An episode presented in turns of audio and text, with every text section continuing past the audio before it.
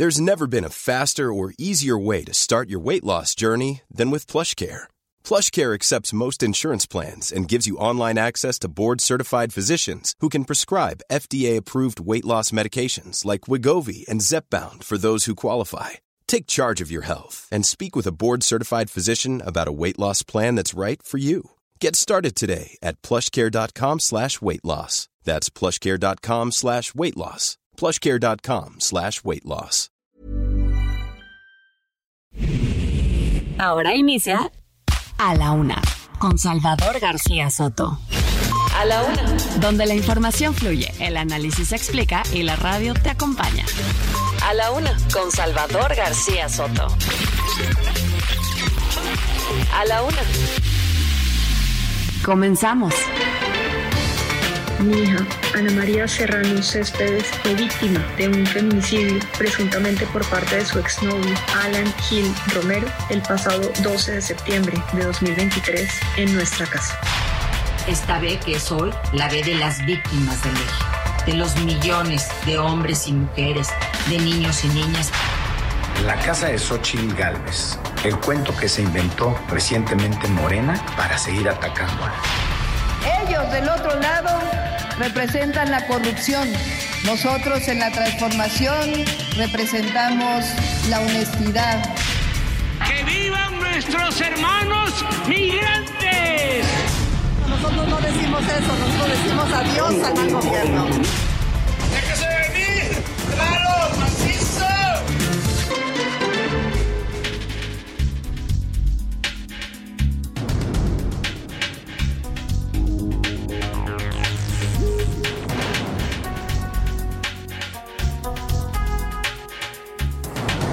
Ya es la una de la tarde en punto en el centro de la República y los saludamos con mucho gusto. Estamos iniciando a esta hora del mediodía a la una este espacio informativo que hacemos para usted todos los días a esta hora del día, cuando el reloj marca la una de la tarde con un minuto, estamos aquí en estos micrófonos del 98.5 de FM, el Heraldo Radio, listos para informarle, también para entretenerle y, ¿por qué no?, para acompañarle justo en este momento de su día, en este lunes 18 de septiembre. Estamos iniciando semana y vea qué rápido, siempre le digo, y la verdad es que pues es un poco para detenernos a pensar en lo rápido que pasa el tiempo y a veces en lo mucho que desperdiciamos nuestro tiempo, porque apenas hace unos días le decía yo, ya llegó septiembre y las fiestas patrias y hoy estamos ya en el lunes posterior al fin de semana patrio. Lunes 18 de septiembre comenzamos semana.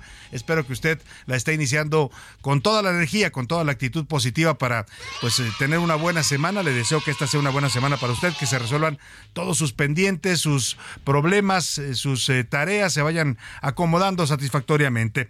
Es el lunes y estamos iniciando una temperatura agradable en la Ciudad de México, 23 grados centígrados la temperatura después de las tremendas tormentas que cayeron el fin de semana. Oiga, el sábado, la verdad es que diluvió en la Ciudad de México, llovió durante toda la tarde y parte de la noche. En fin, eh, un clima agradable el que tenemos en estos momentos acá en la Ciudad de México, un poco nublado, mayormente nublado. Se espera una mínima de 14 para hoy. Ya está refrescando, eh. Cuídese, abríguese, porque además estaba viendo que ya hay otro brote de COVID. Hablan de un 91% de casos de COVID que se han disparado.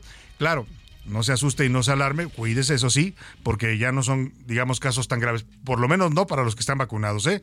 Para quienes no se vacunaron, aguas, porque una infección de COVID todavía los puede llevar al hospital y pues esperemos que no pase a mayores, pero a los que están vacunados, pues nada más es cuidarse, protegerse. Si usted ve señales de que está viendo brotes en su trabajo, en la oficina, pues póngase el cubrebocas de nuevo, vuelva a recuperar todas las medidas sanitarias para evitar lo que ya es una gripa fuerte, lo que es, viene siendo ahora el COVID, una gripa fuerte, pero pues si podemos evitarla, mejor evitémosla. Hoy en este lunes, comenzando semana, la música la vamos a dedicar a una fecha a una fecha y un tema de la mayor relevancia. Es una de las principales demandas en este momento en la agenda de las mujeres en el mundo. Le estoy hablando del Día Mundial de la Igualdad Salarial. Hoy se conmemora este día para cobrar conciencia de que todavía entre los hombres y las mujeres en el mundo hay una disparidad en los ingresos que perciben por el mismo trabajo. ¿eh? Todavía en este país una mujer puede realizar el mismo trabajo que un hombre o a veces hasta el doble y le pagan menos que al hombre. De eso hablamos cuando hablamos de la igualdad salarial. Hoy se está conmemorando esta festividad y aquí en México hay mucha materia, mucha tela de dónde cortar en este tema. La brecha salarial de género es un problema persistente. De acuerdo con datos de la encuesta nacional de ocupación y empleo del INEGI, las mujeres en México ganaban en promedio 77% de lo que ganan los hombres. O sea, la explicación, pues es simplemente un tema todavía de misoginia y machismo en las empresas que privilegian o creen que los hombres deben ganar más que las mujeres, cuando las mujeres ya realizan prácticamente pues todas las mismas tareas que los hombres. Estamos hablando del mundo laboral. Así es que pues vamos a hablar de esto en las canciones, canciones que hablan de esta demanda y exigencia de las mujeres en el mundo, que se les reconozca su trabajo y que se les pague el mismo sueldo que a los hombres. De eso va esta fecha y esta conmemoración internacional del Día de la Igualdad Salarial y la música se la dedicaremos a este tema. Y bueno, vámonos, si le parece, directo a la información para comenzar, porque hay noticias fuertes. Se acaba de declarar no culpable allá en los Estados Unidos el señor Ovidio Guzmán en la Corte Federal de Chicago se presentó a su primera audiencia y dijo que no es culpable de los cinco cargos de narcotráfico que le imputa el Departamento de Justicia. Vámonos directo al resumen de noticias. A la una, con Salvador García Soto. Y ya le decía hace unos minutos Ovidio Guzmán, apodado el ratón, hijo de Joaquín Guzmán, el Joaquín el Chapo Guzmán y, líder del cártel de los, de los Chapitos aquí en México, se declaró inocente de cargos de narcotráfico y lavado de dinero ante una corte federal de Chicago. El pasado viernes 15 fue extraditado a los Estados Unidos en medio de un total sigilo. El gobierno mexicano no dio información sobre su extradición. Tuvimos que enterarnos, como siempre, los mexicanos por información de los Estados Unidos. Le voy a tener todo el reporte. Y en la ONU, la canciller Alicia Bárcena se presentó hoy ante la Organización de Naciones Unidas en representación del presidente López Obrador. Le voy a dar los detalles de la participación, la primera participación de Alicia Bárcena como canciller mexicana. Y feminicidio, le voy a contar la historia de Ana María Serrano Céspedes, una joven de 18 años que fue asesinada el pasado miércoles en su propia casa. El presunto asesino es su exnovio, Alan Hill, eh, tiene la misma edad que ella, ella lo había terminado, él insistía en volver, le daba regalos, aprovechó que estaba sola en su casa. Y esta es una historia que nos toca personalmente y directamente aquí en la Laguna porque eh, la jovencita Ana María Serrano, que era estudiante de medicina, estaba comenzando su carrera de medicina, es hija de una colaboradora de este espacio, de Jimena Céspedes, aquí le comentamos comentamos el pasado, eh, la semana pasada, que había fallecido lamentablemente su hija. No sabíamos que este era el caso que hoy está causando conmoción en las redes sociales. Vamos a estar hablando de este caso que pone sobre la mesa otra vez, pues eh, temas de, por supuesto, violencia hacia las mujeres, pero también, también temas de educación hacia los jóvenes, el tema de cómo manejar las relaciones personales. Vamos a estar hablando de este, de este tema eh, ampliamente el día de hoy porque es toda una tendencia en las redes sociales. Y perdidos, hablaremos también de las matemáticas. Cuatro de cada diez estudiantes mexicanos tienen problemas para hacer operaciones básicas. Tenemos un severo problema con las matemáticas en México y ya las desaparecieron prácticamente de los libros de texto gratuitos. Vamos a comentar este asunto.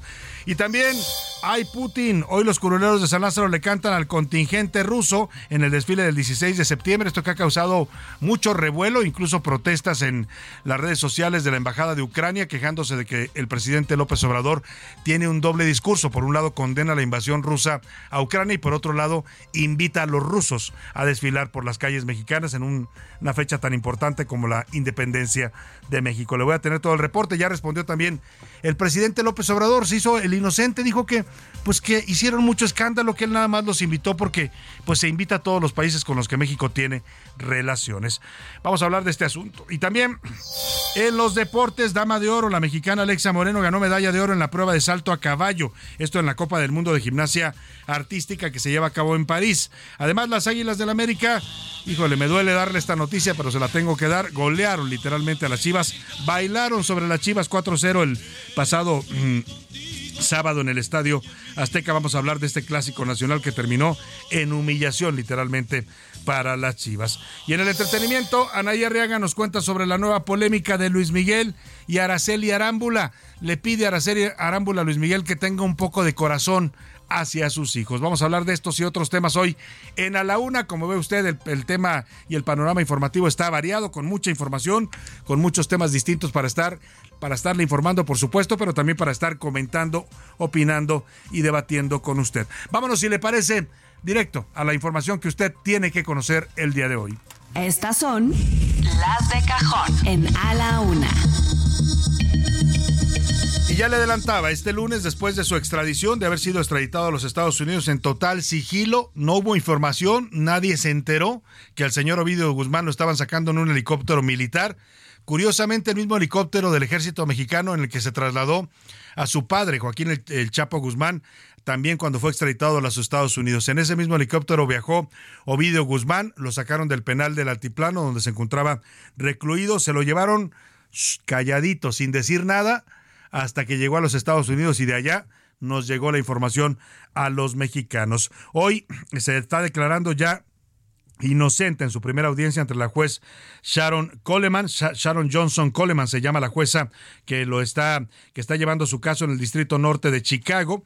Le, se presentó y le preguntó a la jueza cómo se declaraba ante estos cargos. Ovidio Guzmán respondió que se declaraba inocente. Los cargos que le imputan son cinco cargos en total: narcotráfico de cocaína, metanfetaminas y marihuana, además de lavado de dinero. Y nos preguntábamos hace un rato, qué curioso, porque ninguno de los cargos que aparecen en contra de Ovidio Guzmán se menciona la droga del fentanilo, que se supone que eso es por lo que lo querían los estadounidenses, porque lo consideran el principal importador y fabricante de la droga de fentanilo desde México a los Estados Unidos. En ninguno de los cinco cargos aparece la droga de fentanilo. Me hablan de tráfico de cocaína, de metanfetamina y de marihuanas, pero nunca, también hablan de heroína incluso, heroína, pero nunca mencionan al fentanilo. Se presentó, ya le decía, en esta corte del el Distrito Norte de Chicago. La acusan también de conspiración para distribuir estas drogas en los Estados Unidos.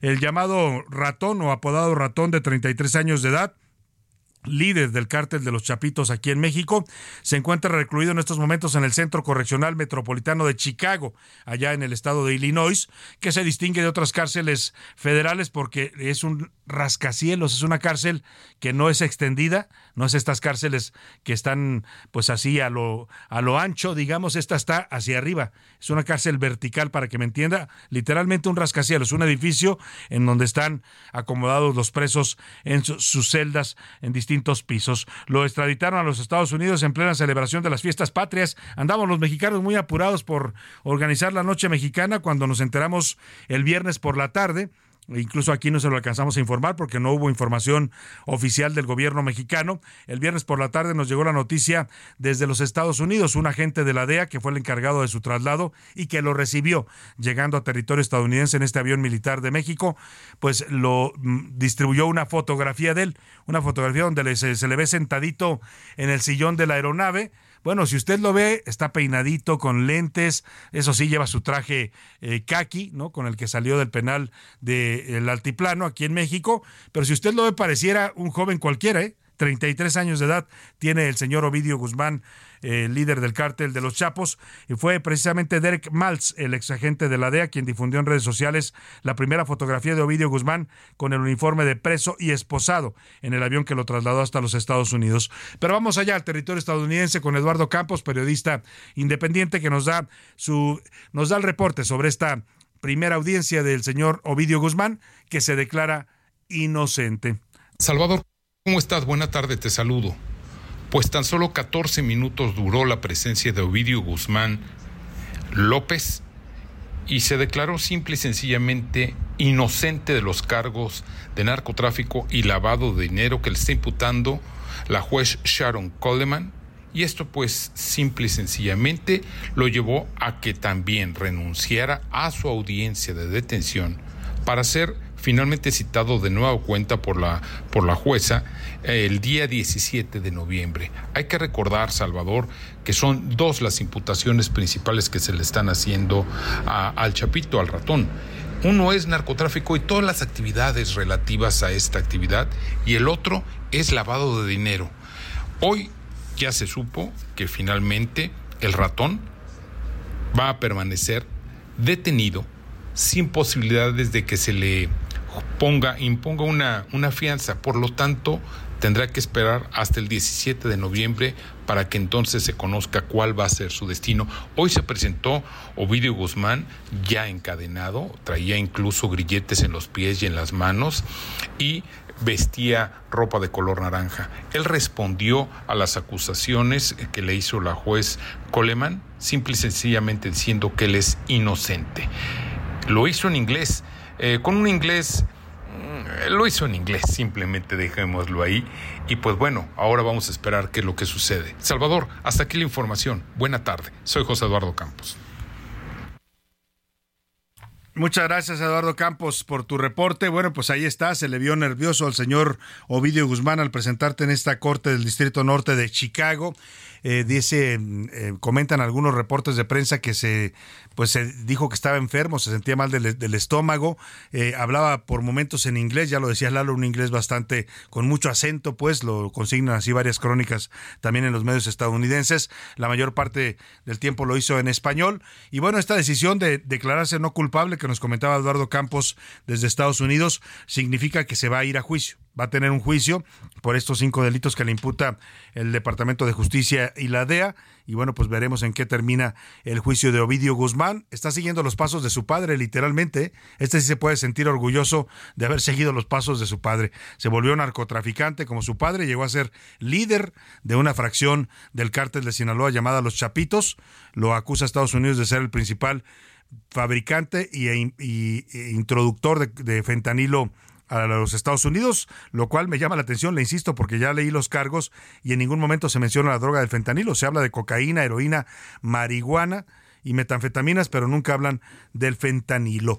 Dos días después de que recuperó su libertad, el 15 de septiembre, cuando fue extraditado a Ovidio, fue extraditado a Ovidio Guzmán, eh, curiosamente, mire, muchos medios lo consignaron así, Ovidio Guzmán salía, Ovidio Guzmán al pozo, decía un medio, y Emma Coronel, que es su madrastra, pues no, madrastra porque es la esposa de Joaquín Guzmán, lo era, pues ella al gozo, porque salió después de, la, después de que salió de la cárcel, apenas llevaba dos días, y la vieron en un bar allá en Los Ángeles, en la zona de, eh, de Linwood, en California. Linwood, que es una zona donde viven muchos mexicanos, en un bar llamado El Farallón. Hasta ahí llegó la señora Emma Coronel, ataviada pues con ropa muy vistosa, de marca, como suele vestirse. Eso llamaba mucho la atención en las cortes de los Estados Unidos cuando estaba llevándose a cabo su juicio. La llegaron a comparar incluso con Kim Kardashian a ese nivel, porque pues se viste muy a la moda, siempre porta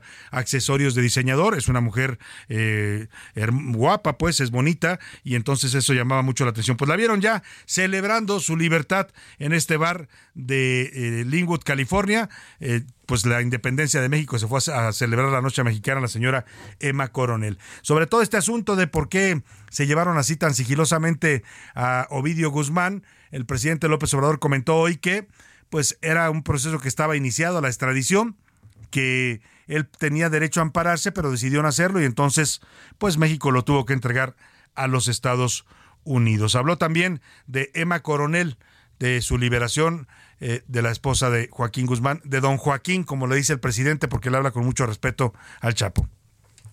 Bueno, tenemos un convenio de colaboración para extraditar a presuntos eh, delincuentes. Hizo el gobierno de Estados Unidos la solicitud al gobierno de México. En este caso no hubo, según entiendo, ninguna solicitud de amparo y se procedió a llevar a cabo la extradición en este caso corresponde a la Fiscalía General de la República, la que lleva a cabo la extradición a solicitud del gobierno de Estados Unidos con la autorización de la Secretaría de Relaciones Exteriores a la Fiscalía General de la República. Dice el presidente, corresponde a la Fiscalía General de la República, claro, Claro, eh, legalmente corresponde a la Fiscalía decidir la extradición, pero lo que le puedo comentar, y lo sé de fuentes muy cercanas, es esta decisión la tomó directamente el presidente y no es gratuito que haya sido un 15 de septiembre. O sea, fue una decisión como diciendo, yo se los entregué cuando yo quise y se los entregué el día que vamos a celebrar la independencia de México para que entiendan allá en Estados Unidos lo que siempre ha repetido acá en su discurso el presidente López Obrador, que México es una nación autónoma y soberana ¿no? que aunque somos socios y dependemos en buena medida de ellos, seguimos siendo una nación soberana. Al menos eso es lo que se entiende y se interpreta de esta entrega justo en un 15 de septiembre por la tarde, en la víspera de la celebración de la independencia mexicana. Tardaron cuatro años, ¿eh? Cuatro años tenía el pedido de extradición de Estados Unidos de 2019. ¿Se acuerda usted del Culiacanazo? ¿Se acuerda de octubre de 17 de 2019? Que se incendió Culiacán, se reveló el cártel de Sinaloa porque habían capturado a Ovidio precisamente para extraditarlo a los Estados Unidos. El gobierno lo, lo soltó, lo liberó y después de eso cuando lo volvieron a recapturar tuvieron meses, más de un año para entregarlo y no lo habían entregado. Qué casualidad que lo entregan un 15 de septiembre. Eso lleva todo un mensaje que el presidente dice yo no sé nada, eso tiene que ver solamente con la fiscalía. Le gusta al presidente hacerse el inocente, ¿no? Como aquella película de Pedro Infante, si te vienen a contar cositas malas de mí, pues ya se la sabe usted lo que sigue. Vámonos a otra noticia importante. Esta mañana la secretaria de Relaciones Exteriores, Alicia Bárcena, participó en el 78 eh, periodo ordinario de sesiones de la Asamblea General de la ONU, esto allá en Nueva York. Eh, fue en representación del presidente López Obrador, que ya sabemos no le gusta asistir a esos eventos, solamente una vez fue a dar un discurso en la ONU en lo que va de su gobierno. También participó en el debate de alto nivel y tuvo encuentros con otros cancilleres de países del mundo. Hoy en la inauguración de la cumbre OTS, así se llama la cumbre, OTS, plataforma central de la ONU, eh, para que jefes de Estado y de Gobierno aporten liderazgo político en la Agenda 2030 para el desarrollo sostenible en el planeta. Esto es parte de lo que dijo la secretaria de Relaciones Exteriores de México ante la Asamblea General de la ONU. La cumbre de los ODS es, una oportunidad clave para consolidar la promesa global de impulsar esfuerzos en el logro de la Agenda 2030 como plan uh, convenido a nivel mundial para un futuro sostenible. Los miembros de MICTA reiteran su compromiso de promover el desarrollo sostenible en todo el mundo y lograr la Agenda 2030 que escuchó usted, no vaya a pensar que así habla la canciller Alicia Bárcena, es la voz del traductor, porque ella dio su discurso en inglés, habla muy bien inglés, es una diplomática de carrera, y, esto que escuchó es el traductor que va, eh, pues eso, traduciendo el discurso que ella dio ante la Asamblea de la ONU.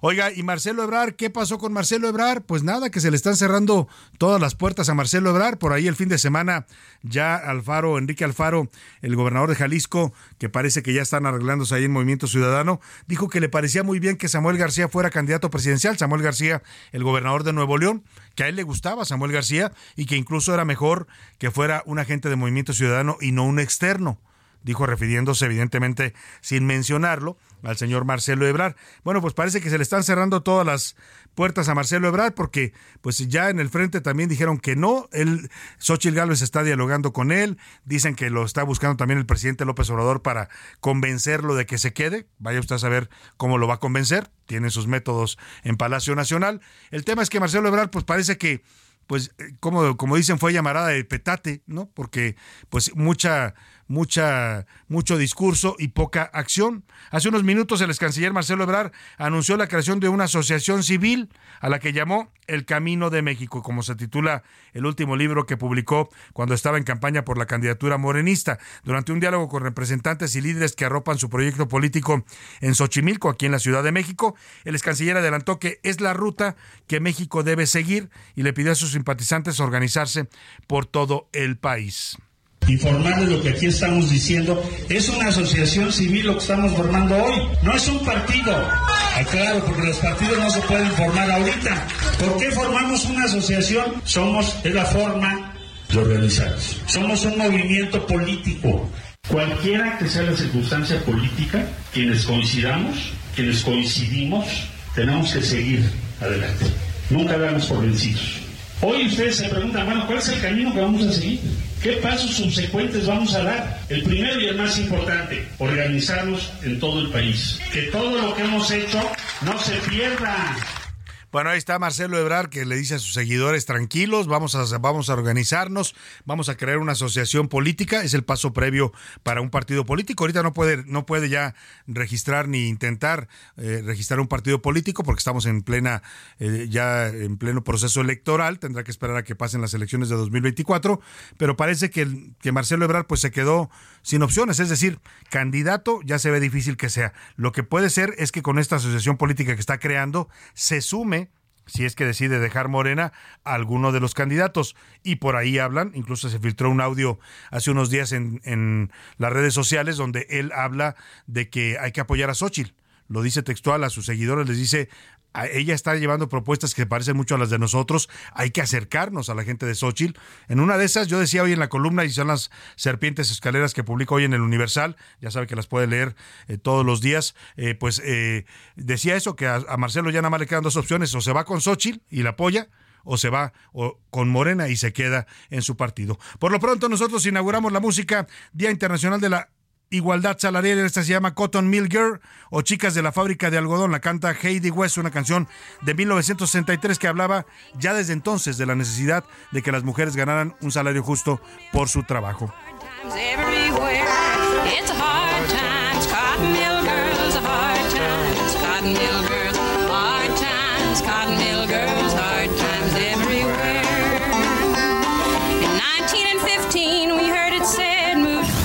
No le cambies. Estás en A la Una con Salvador García Soto. Información útil y análisis puntual.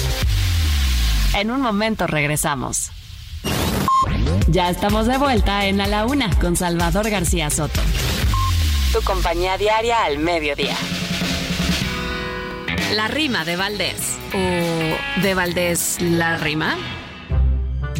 Qué oso internacional el de Maussan, compatriotas, que ha tenido las pelotas de en un berenjenal meterse este carnal. Sin pena y ante el Congreso se presentó y pues la queso, muy acá, muy segurito, con su par de muñequitos, que es que son aliens, decía don Maussan, muy seriecito, a todas luces un mito este choro parecía, y las botas les la mía, Maussan a los congresistas, son temas estridentistas que a paisanos apantallan. Espero que no se lo hayan creído los alienistas. Ya hasta la UNAM embarraron. Diz que la máxima casa de estudios ya los abraza, pero ya se deslindaron. Los Pumas los repudiaron. Y en Perú estuvo cañón. No les dieron el avión los periodistas peruanos, no como los mexicanos que se dieron un quemón. Cuidado con los fantoches que por un cacho de fama el ego se les inflama y de eso hacen derroche y provocan tal desmoche que somos hazme reír. Que se lance ya a vivir el compadre a otro planeta. No le quieren ver la jeta, no mientas por convivir.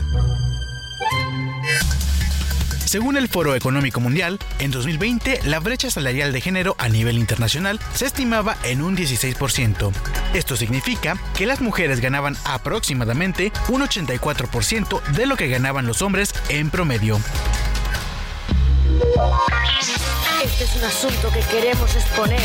Hablamos de igualdad entre hombre y mujer. Parece que todo está claro sobre el papel, pero en la realidad no lo acabamos de ver. Trabajamos en el mismo puesto para ganar el jornal. Las mismas horas y tareas lo hacemos igual. Solo pedimos algo que consideramos normal. Acabar de una vez con esta brecha salarial. Mirando al cielo para romper el techo de cristal. No hay chicas en cargos de responsabilidad. Algunos dicen que lo de la paridad no es bueno. ¿Ves normal que no haya juezas en el Tribunal Supremo? Creemos que debemos poner a esta lacra freno. Hablamos de igualdad, es un estado de Derecho. La gente teme el cambio y aún nos queda un buen trecho. Es hora de convertir tantas palabras en hechos. Somos iguales, bajo el mismo techo, oportunidades, trato y derechos. Si decimos eso, es porque lo vemos, hombres y mujeres, ni más ni menos. Una de la tarde con 32 minutos, tal y como lo dice este rap que hicieron estudiantes españoles para fomentar la igualdad de género y reconocer también la igualdad salarial. La iniciativa se gestó en talleres de rap creativo que se han impartido en los centros de Aragón, allá en España. Ni más ni menos, así dicen. Las mujeres no quieren ganar ni más que los hombres, pero tampoco menos. Igualdad en todos los sentidos, igualdad salarial. Al mismo trabajo, el mismo sueldo. Eso es lo que dicen estos jovencitos españoles que hablan pues de este tema en el que se está educando también a las nuevas generaciones, en el que habría que educar también en México ya a nuestras nuevas generaciones. Ni más ni menos. Igualdad para hombres y mujeres en el tema salarial y en muchos otros ámbitos de la vida.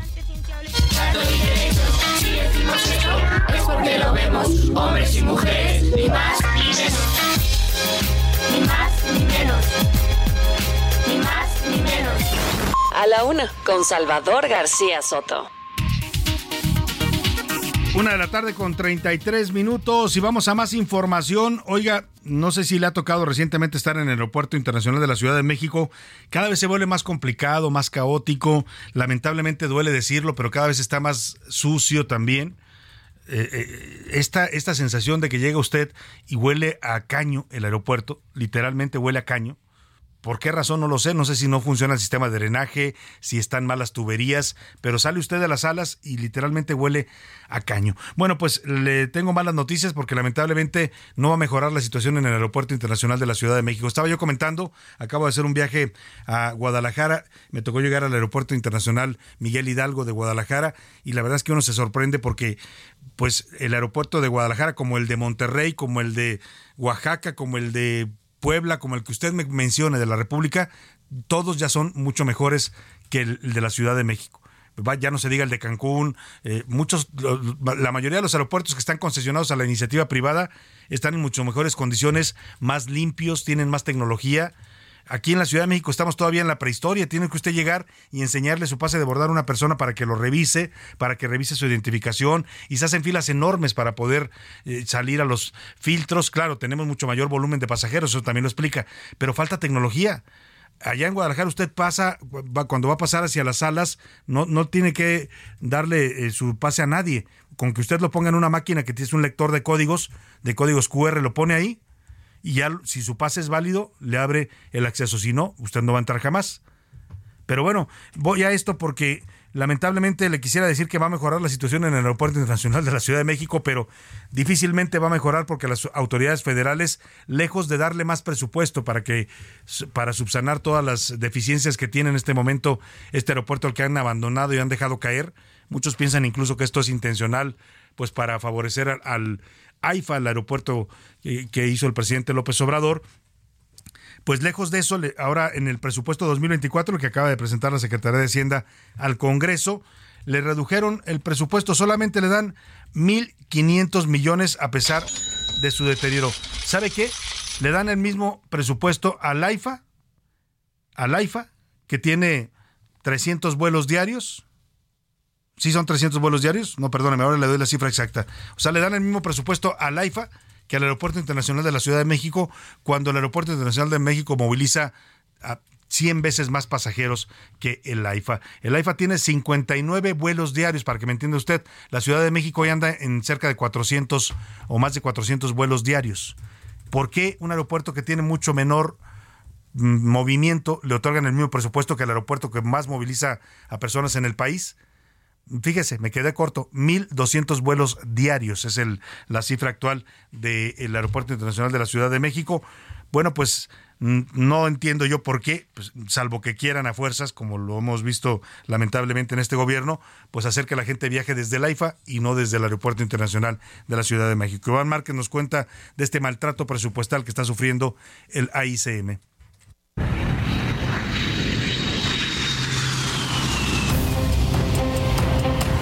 Aeropuerto Internacional de la Ciudad de México sigue abandonado por el gobierno federal, a pesar de ser el más importante del país. Pero eso sí, el Aeropuerto Internacional Felipe Ángeles, obra insignia del presidente López Obrador, ha sido impulsado.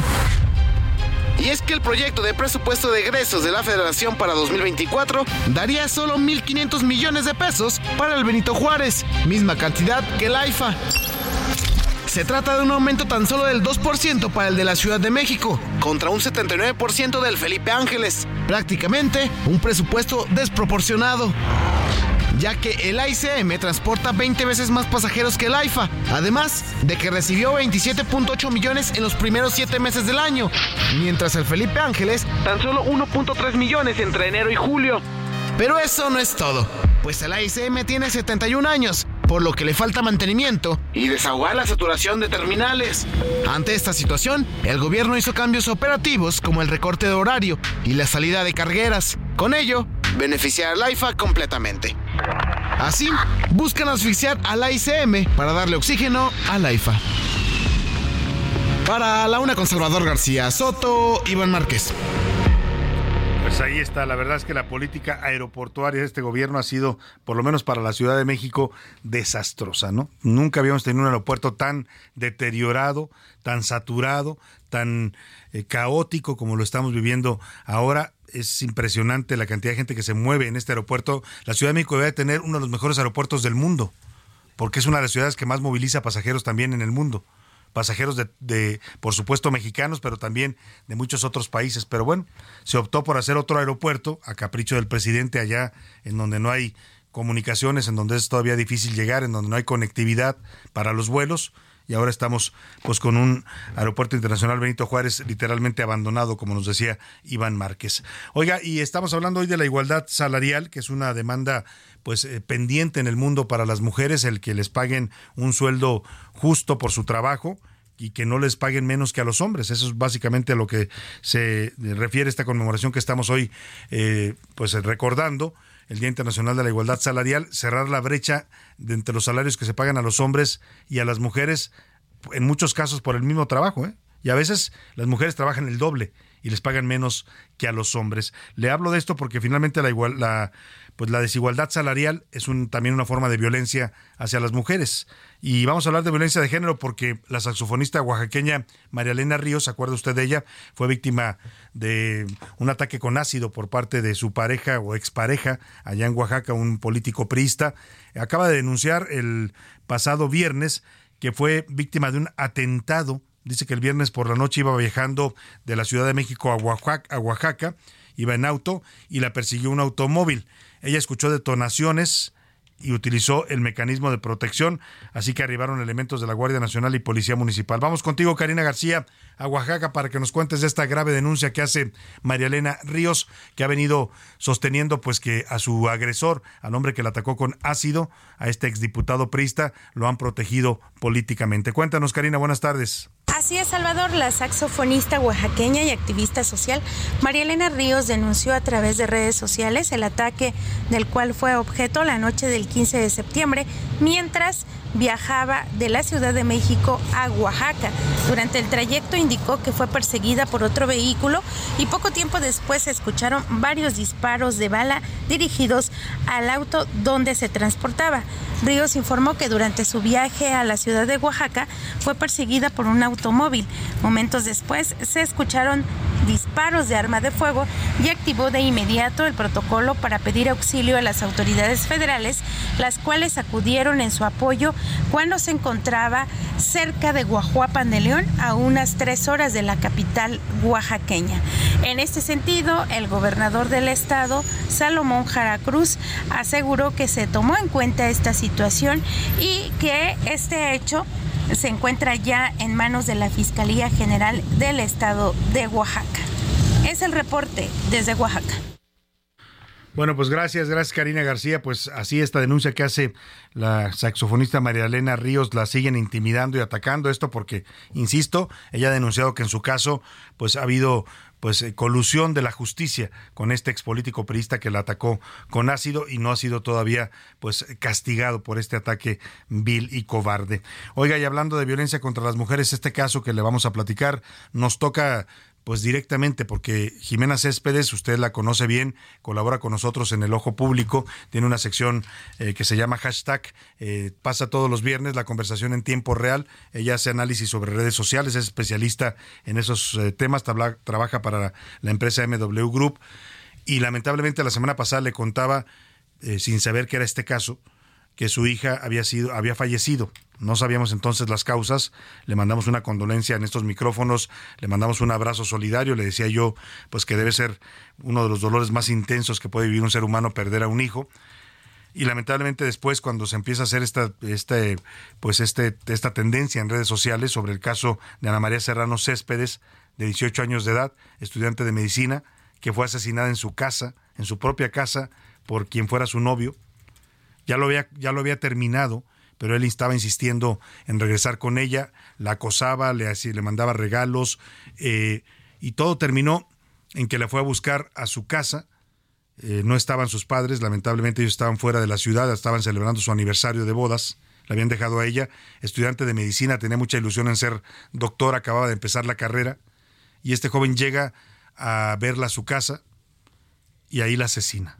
Después el mismo él mismo manipula la escena del crimen, es lo que denuncia eh, su familia, manipula la escena para tratar de hacer creer que se trató de un suicidio. Este joven llamado Alan N., así lo ha llamado la autoridad, presunto asesino de Ana María Serrano, ya fue detenido y está sujeto en estos momentos a una audiencia. Pero antes de que le platique esto, vamos con Milka Ramírez que nos cuenta esta historia de esta vida de otra mujer apagada en México por la violencia de género. Ana María tenía 18 años y estudiaba medicina. Su sueño era ser cardióloga para salvar vidas. Estos sueños fueron arrebatados por Alan Hill, su exnovio, y quien presuntamente la asesinó en su propia casa el 12 de septiembre. Ana María y Alan fueron novios durante año y medio y se conocían desde hace seis años en la escuela. Luego de su ruptura, Alan insistió en continuar con la relación él comenzó a mandarle regalos. Él, cada, como cada semana le mandaba un regalo, le rogaba que regresaran, que ella la quería mucho y todo. Ana María ya estaba como molesta. Cuando nosotros nos fuimos de viaje, se reunieron ellos, los amigos. Ana María no estaba en esa reunión. Y ahí fueron donde, empezó, porque la primera fue como acoso. O sea, al final termina siendo un acoso que te digan que quieren volver. Y ahí ya parece que fueron más amenazas esos días. Ese martes, Alan fue a una reunión con sus amigos. Ahí se enteró que Ana María estaba sola. Mi esposo y yo nos habíamos ido de viaje de aniversario, estábamos fuera, teníamos ocho horas de diferencia. Ese día mm, habíamos hablado con Ana María como a las tres y media, que ella acaba de decir que ella acaba de llegar a la casa de la universidad. Durante la tarde, su madre, Jimena Céspedes, intentó comunicarse con la joven. Sin embargo, ella no respondió a las llamadas. Momentos más tarde, recibió mensajes del celular de Ana María despidiéndose ella no me contesta y yo igual y decía, pues igual y me vuelvo a ver, pero en realidad como que yo decía, hay algo extraño que no me esté contestando y de pronto entra un mensaje que me dice, espérame tantito y de ahí dije, eso no lo iba a decir nunca. Y después entraron unos mensajes dos minutos después despidiéndose, como diciendo que pues ya no quería estar sola, que nos quería mucho y que la despidiera de su papá. En ese momento agarré el teléfono y llamé al vecino. Cuando llegan los de seguridad y policía y todo lo demás, pues llegan y, y lo que dicen es que eso no fue un suicidio. Alan Gil Romero fue detenido por elementos de la Fiscalía del Estado de México. Jimena Céspedes, la madre de Ana María, solamente pide justicia. Lo que estamos pidiendo realmente es que haya justicia en donde se lleve el peso de la ley a donde sea y que el Ministerio Público, Fiscalía, ahorita jueces, tribunales hagan el trabajo que tienen que hacer, no solamente para que el caso de Ana María se llegue a hacerse justicia, sino para que cualquier otro feminicidio que hay hagan lo mismo. Para A la Una con Salvador García Soto, Milka Ramírez. Pues esa es la historia de este feminicidio que está causando conmoción porque pues su propia madre, sus familiares han pedido que se investigara lo que ellos que consideran fue un feminicidio y no un suicidio como se pretendió presentar en un principio y le decía que este joven detenido Alan N, el que era novio y presunto feminicida de Ana María Serrano, está siendo ya sujeto a audiencia por parte de las autoridades, José Luis. Salvador, así es, buenas tardes, buen inicio de semana. En efecto, ya concluyó esta audiencia del joven Alan N. La jueza determinó pasada cerca de las 11 de la mañana de este lunes 18 de septiembre la detención ya formal de Alan N. en el penal de Barrientos. Además, va a dar continuidad al acto de vinculación a proceso que solicitó y que ha solicitado el agente del Ministerio Público por el feminicidio de la joven estudiante menecía Ana María Serrano Céspedes. Saludos. Y bueno, eh, saludo con, gusto, con respeto y con toda mi solidaridad a Jimena Céspedes en la línea telefónica. es presidenta del Comité eh, de Comunicación Interna de la Confederación Patronal de la República Mexicana, la Coparmex, y también directora y fundadora de MW Group y además colaboradora eh, de este espacio en la sección del Ojo Público. Jimena, primero te mando un abrazo y todo mi apoyo y toda mi solidaridad para el momento que estás viviendo. Y bueno, pues platícanos eh, eh, vamos en, en qué vamos en este tema. Han logrado ustedes ya la detención de Alan y pues toda la historia que has venido contando ya en los medios. Ay, Salvador, muchas gracias y muchas gracias también por todo el apoyo. Eh, así es, o sea, muchas de las cosas que nos hemos enterado, prácticamente nos hemos enterado a través de los medios, pero digamos que aquí hemos encontrado dos cosas importantes. La primera, tanto la Fiscalía del Estado de México como el Ministerio Público han hecho un trabajo maravilloso y adicionalmente han sido personas con nosotros, o sea, nos han tratado muy bien. Eh, hicieron las cosas en un tiempo récord, la verdad, porque pues, lo detuvieron prácticamente el sábado. Había mucha preocupación de que él se fuera, porque en principio tenía un viaje, ya él se iba a ir a estudiar al extranjero. Entonces sí estábamos preocupados de que saliera del país y que después fuera un problema, pero no lo pudieron agarrar. Y ahorita digamos que lo que estamos nosotros pidiendo en realidad, porque lo primero que se hizo fue demostrar que pues no era un suicidio, que era lo más, pues que en ese momento era lo que nos importaba. Pero ahora lo que queremos es que sea, se lleve el proceso lo más expedito, pero lo más eh, lo más legal posible y que pues, se llegue a las consecuencias que tienen que ser y que el caso de Ana María no solo no quede impune, sino que sirva tanto de testimonio como de ayuda para otros casos que están igual y sobre todo para prevenir este tipo de actos. O sea, no, no sé, no se alcanzan a imaginar el dolor que es esto, entonces queremos que sirva para algo. Eh, sin duda alguna, tiene que servir de algo y yo te, reconozco y te admiro por el valor que has tenido para hacer esta denuncia. Te quiero preguntar, eh, ¿cómo llegas a, esto? ¿Cómo decides hacer la denuncia? Tú, tú estabas de viaje, has contado, eh, haciendo un viaje de aniversario con tu esposo, cuando se enteran de, que Jimena, de que, perdón, Ana María había muerto. ¿Y, ¿Y qué pasa después, Jimena? Mira, en ese momento es un enojo espantoso. Primero yo no lo creía, yo me acuerdo que apenas prácticamente yo fui la que la, que le pidió al vecino que fuera porque ya no me contestaba. Cuando me llama y me dice yo le decía no no es cierto o sea y yo no lo podía creer nos tocó más agarrar un avión. Fue el, fue el vuelo más largo de mi vida 12 horas sufriendo dentro del avión. Llegamos a la fiscalía se portaron muy bien pero estaba en el velorio en no me acuerdo si jueves o viernes y una persona se acercó y me dijo porque además es muy duro, porque tú siempre preguntas, ¿y si hubiera hecho? O sea, ¿y si hubiera sabido? ¿Y si alguien me hubiera contado? O sea, el, y si hubiera es dificilísimo, todavía me cuesta trabajo, pero alguien se acercó y me dijo, lo que tienes que buscar no es el por qué, sino el para qué. Y entonces en ese momento como que me abrió los ojos y dije, pues lo que tenemos que hacer es eso, que la muerte de Ana María no sea en vano. Claro. ¿Cómo, eh, ya lo dices tú, me imagino todo lo que has pasado y lo que, lo que te has cuestionado, pero, pero ¿en qué momento este joven se tornó en un, en un asesino? Eh, tú, tú lo conociste, supongo, era novio de tu hija, presentaba rasgos violentos. Te lo pregunto no por morbo, sino para que bien dices tú, la gente eh, también aprenda de esto que le pasó a tu hija triste y dolorosamente, pero también para que se detecten a tiempo este tipo de cosas, ¿no? Sí, en realidad digamos que mientras fueron novios nunca lo vimos, o sea, era un niño correcto, decente, buen alumno, eso que tú dices, pues bien, conocíamos a sus papás, nos conocíamos entre todos, llevamos muchos años en el colegio. Eh, ella decide terminar con él por una serie como que ya no, pues ya no estaban a gusto. Y entonces ella termina como pues cualquiera que lo va a hacer. Y en ese momento, eh, digamos que vuelve como intenso. O sea, yo no te diría que era acosador, pero sí intenso. Le manda regalos, le pide cosas. O sea, pues que ese podría haber sido un signo, pero pues uno se imagina que es una persona normal como uno no lo va a hacer. Y ya parece que fue cuando nosotros nos fuimos, parece que en esa comida le cuentan que pues Ana María estaba contenta, que ya tenía otros amigos y parece que fue ahí donde no sé si enloqueció, ya venía loco, o no, no tengo ni idea. Y sí, ojalá pudiéramos meternos en ese momento y en la mente de él. Y ahí parece que fue cuando comenzó ya a amenazarla. Eh, nosotros no tenemos todavía eh, mucho contexto de eso. Hay algunas personas que dijeron que, que incluso, o sea, pues la amenaza no era como esa, sino más bien como que le decía que tenía que borrar las historias de Instagram y ser novio de ella y esas cosas. Pero más allá de eso no habíamos visto ningún comportamiento real que afectara. Esto es importante porque hay que estar siempre atentos. A veces los feminicidas no son, no, no los vas a ver como un hombre violento siempre, ¿no? Pueden ser cualquier, cualquier persona que sea rechazada. Ya hemos visto que suelen reaccionar así al, rechazo de las mujeres. Pero yo te quiero preguntar, Jimena, dos cosas. Eh, ¿qué, le, qué, le dirías tú a las autoridades? ¿Qué le pides a las autoridades? Ya hablaste de que están actuando muy expeditamente y muy eficientemente, lo cual es bueno. Eh, ojalá y lo hagan así en todos los casos, como dices tú también de otras eh, jóvenes o mujeres asesinadas. ¿Y qué les dirías en este momento? ¿Qué les pides? Y segundo, a todos los que te están escuchando, a, padres de familia que nos escuchan, a jovencitas que también escuchan este programa, no sé, ¿qué, ¿qué, les puedes tú decir a partir de lo que tú has decidido hacer con la muerte de tu hija? Tomarla, pues para que no sea en vano, como bien lo dijiste.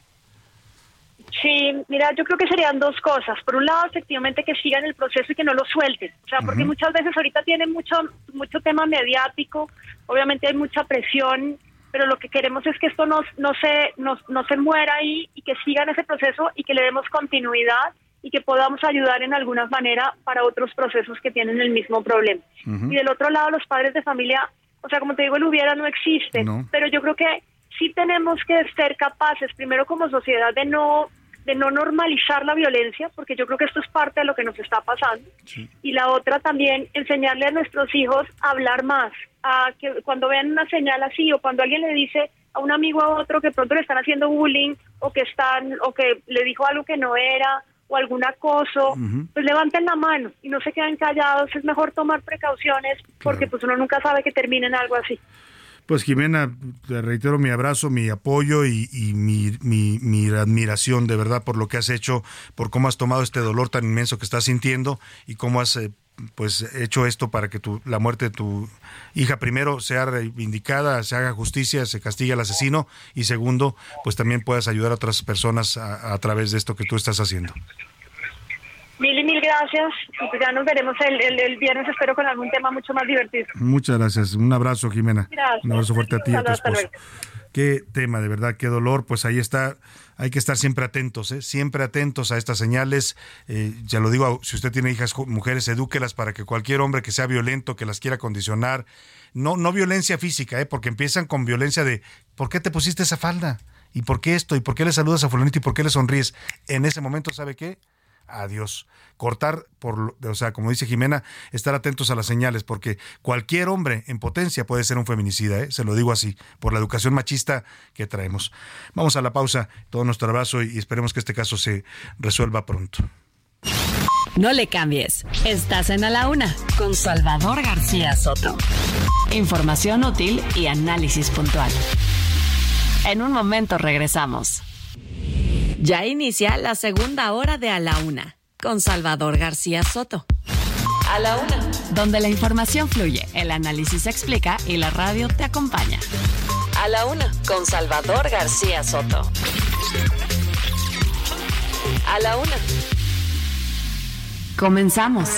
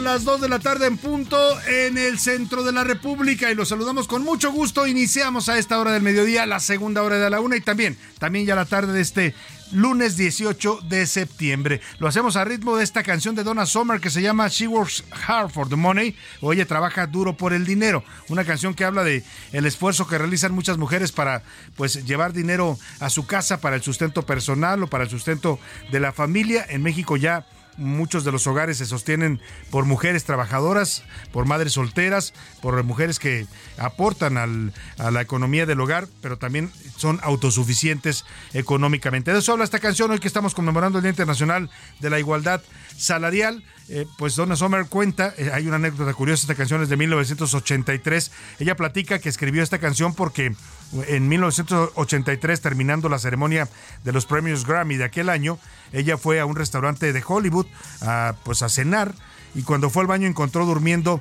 a la encargada de, este, de esta cafetería, Oneta Johnson, que había caído rendida por el cansancio. Después de platicar con ella, Donna llegó a su casa y escribió esta canción. Ella trabaja duro por el dinero. Es una canción que habla pues del esfuerzo enorme que realizan muchas mujeres para trabajar, para obtener el sustento.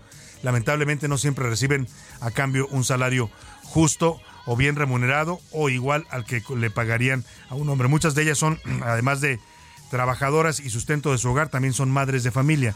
De eso habla esta canción en este día que estamos conmemorando el Día de la Igualdad Salarial. Bienvenido, bienvenido sea usted a la segunda hora de a la una. Vamos a comenzar ya esta segunda parte del programa con mucha información todavía, con muchos temas importantes que le vamos a estar comentando para pues que usted se informe y también para que nos permita acompañarle en este momento de su día, donde quiera que me escuche, donde quiera que esté usted en este momento sintonizando a la una en el Heraldo Radio. Le mando un abrazo afectuoso, ya sea aquí en la Ciudad de México, en Monterrey, en Guadalajara, en Tepic, en todas las ciudades donde nos escuchan, en Oaxaca, capital, en, también en en otras ciudades de la República, eh, donde sintonizan el Heraldo Radio, en los Estados Unidos, en Chilpancingo Guerrero, en la comarca lagunera.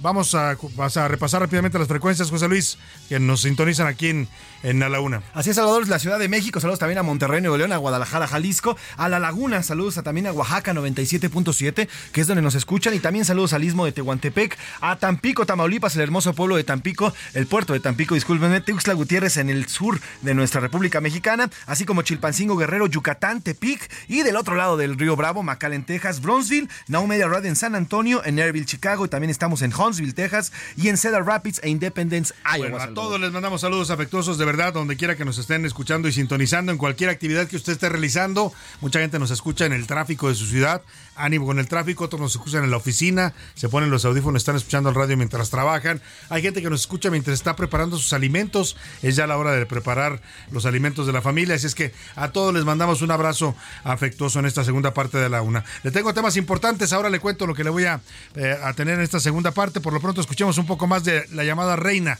de la música disco, Donna Summer, con esto que se llama Ella trabaja duro por el dinero.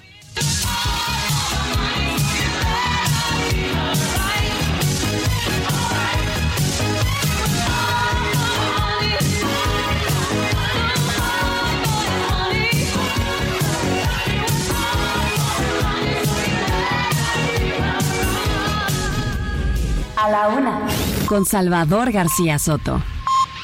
Dos de la tarde con cinco minutos. Oiga, eh, voy a tener temas interesantes en esta segunda hora de A la Una. ¿Qué tan bien le va a su hijo, a su hija con las matemáticas? Se lo pregunto porque de acuerdo con la Comisión Nacional para la Mejora Continua de la Educación en México, cuatro de cada diez estudiantes mexicanos en el nivel básico de educación se les dificulta comprender textos, realizar operaciones numéricas y manejar conceptos como cívica y ética. En eso deberían centrarse los nuevos libros de texto, no en andar enseñando a los niños a hacer asambleas y a hacer comunidad, que es lo que el enfoque principal de esos libros de texto. Que está bien que hagan comunidad, yo no estoy en contra, ¿eh? es, importante el, el, principio de sentirnos parte de una comunidad, porque eso conlleva muchas otras cosas, pero no hay que descuidar otras, eh, otras básicas para la, para la educación, como son las matemáticas o los conceptos de cívica y ética. Oiga, en Las Vegas también le voy a platicar un tremendo hackeo en los sistemas de dos hoteles de los más importantes en allá en Las Vegas.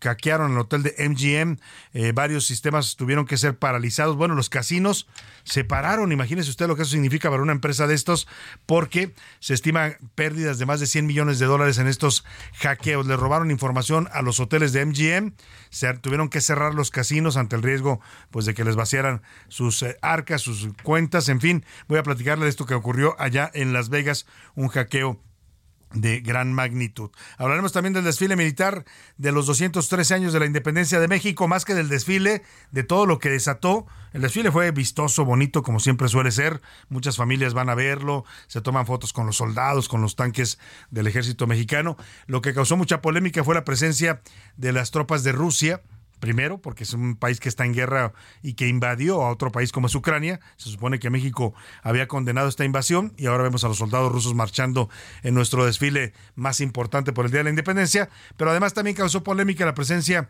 de eh, tropas nicaragüenses y venezolanas, además de las cubanas. Bueno, porque son países que evidentemente tienen dictaduras en el poder. Vamos a estar hablando de distintos temas todavía en esta segunda parte de la una, pero para que usted participe y nos ayude a hacer este programa, le hago las preguntas de este lunes. En A la Una te escuchamos. Tú haces este programa. Esta es la opinión de hoy.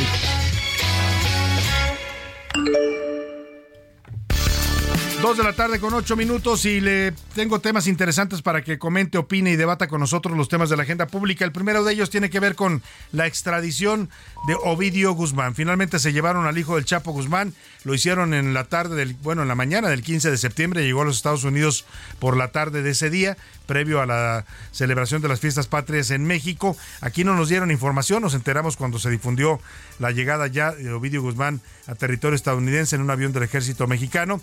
Y bueno, los, yo le quiero preguntar, ¿usted qué cree que va a pasar? Empieza hoy ya su audiencia, su primera audiencia judicial allá en una corte de Chicago. ¿Qué va a pasar con Ovidio Guzmán? Le doy tres opciones para que me conteste. ¿Va a ser sentenciado y declarado culpable? No va a negociar un acuerdo a cambio de información, se va a volver testigo protegido. O de plano, terminará reuniéndose con su padre, el Chapo Guzmán, en una cárcel de máxima seguridad en territorio estadounidense.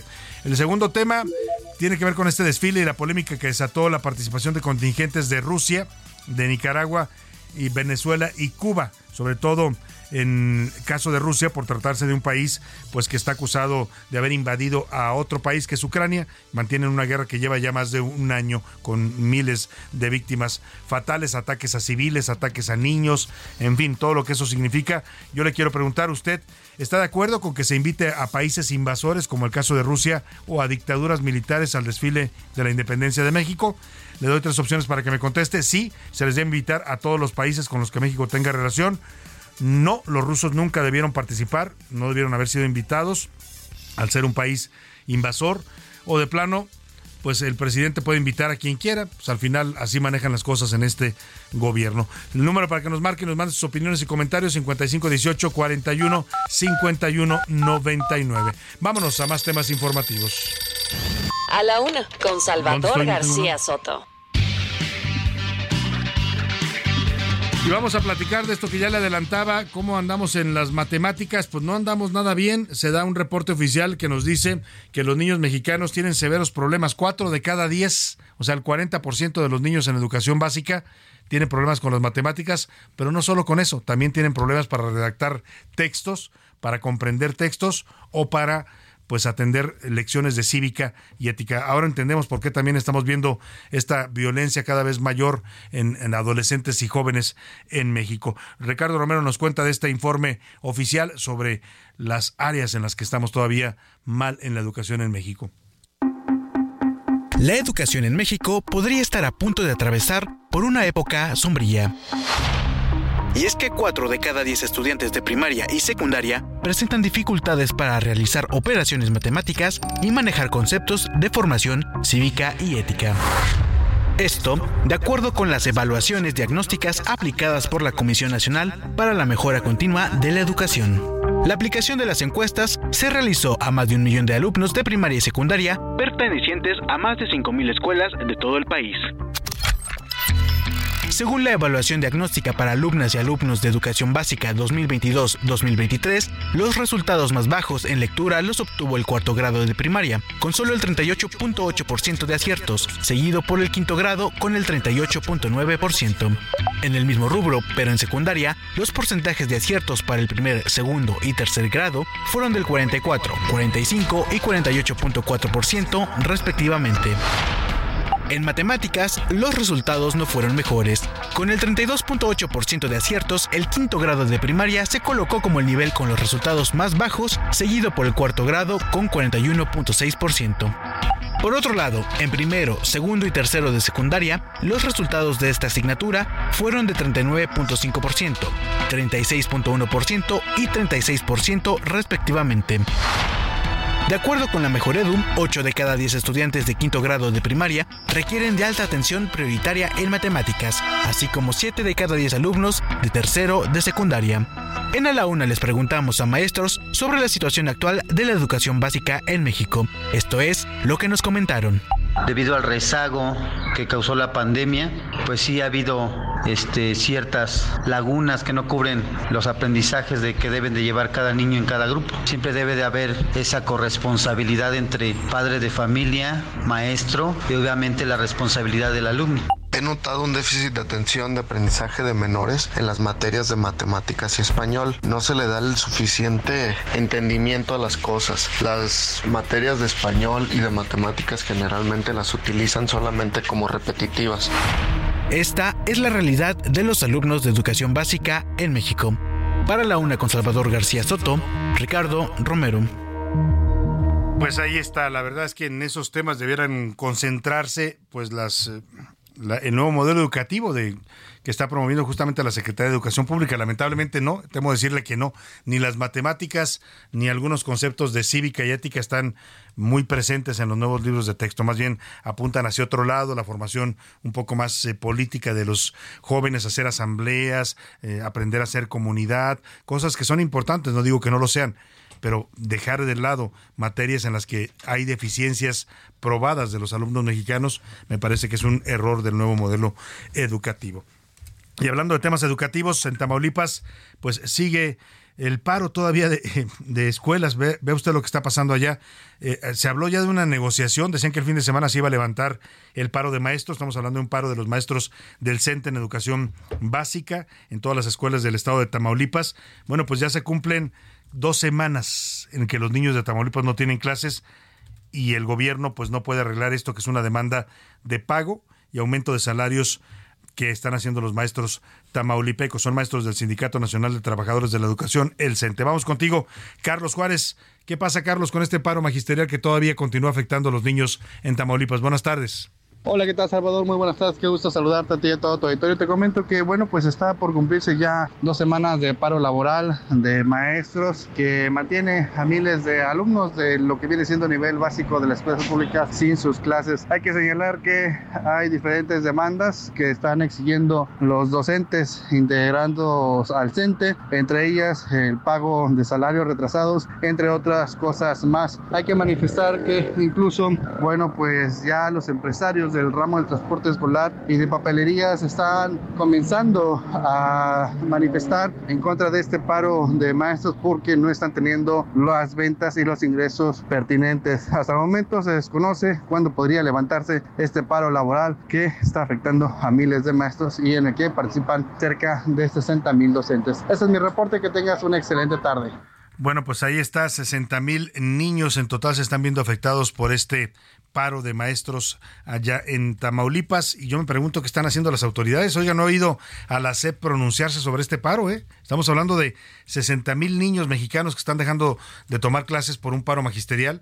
Y bueno, ni el presidente ha hablado, creo, en su mañanera de este tema, como si no fuera importante, como si no estuviera de por medio la educación de los niños. Oiga, y en otros eh, temas, eh, en Nuevo León, allá en Monterrey, pues se han empezado a generarse nuevamente protestas por el tema de escasez de agua. ¿eh? El, fin de semana el, presidente López Obrador y el gobernador Samuel García inauguraron, digo, supuestamente inauguraron porque ah, hay un reportaje del Reforma que dice que no lo, que en realidad inauguraron un acueducto que todavía no funciona. O sea, hicieron un recorrido y vieron que hay tramos en donde no está conectado el acueducto y el presidente y Samuel García le dieron, aparte de los discursos de que se echaron flores unos a otros, ¿no? El presidente dijo que Samuel era un gran gobernador, casi casi también lo destapó para candidato presidencial de MC. Samuel le regresó la flor diciendo que el presidente los ha apoyado. Picaron un botoncito para la foto en el que dijeron, empieza a funcionar el, el acueducto Cuchillo 2, así le denominaron. Es, es el acueducto que lleva agua de la presa del Cuchillo a la zona metropolitana de Monterrey. Es un nuevo acueducto que va a aumentar el caudal de agua que reciben los regiomontanos, pues para evitar precisamente estas crisis de agua que hemos visto allá. Pero hoy el presidente, por cierto, eh, respondió a este reportaje de reforma diciendo que sí funciona y que sí están llevando agua.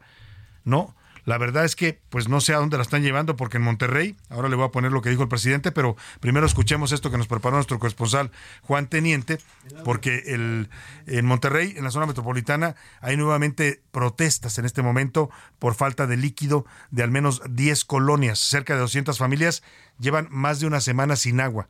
Imagínese lo que es eso usted muchos no nos lo imaginamos porque no lo hemos sufrido, pero más de una semana sin agua, pues esto habla de un problema ya severo para muchas familias allá en Monterrey. Vamos contigo, Juan Teniente, te saludo allá en la Sultana del Norte. Cuéntanos de estas protestas por falta de agua en la zona metropolitana de Monterrey. Buenas tardes.